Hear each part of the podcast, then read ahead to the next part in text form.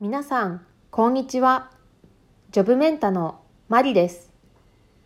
このポッドキャストでは、日本での就職に関する様々な情報を簡単な日本語でお伝えしていきます。ぜひ参考にしてみてください。今回は面接で使える相槌をご紹介します。会話の潤滑油とも呼ばれる相槌はスムーズに会話をするために重要なものです。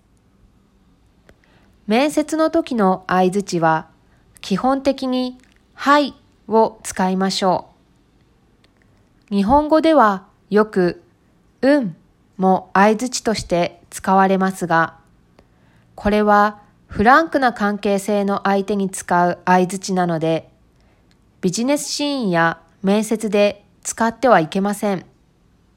また、そうそうという相槌も、うんと同様にフランクな印象を与えるので、使うのはやめましょう。どちらも礼儀のない印象を与えてしまいます。次に、はぁと語尾を上げて使うのも大変失礼なのでやめましょう。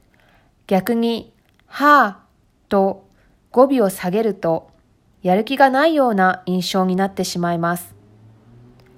はいばかりを繰り返すと変化がないので、そうですね。おっしゃる通りです。という言葉を時々混ぜるのもおすすめです。しかし、はいを使う場合でも注意点があります。はいはいと繰り返して使うと話を雑に扱っている印象を与えてしまいます。はいを使う場合は1回だけで十分です。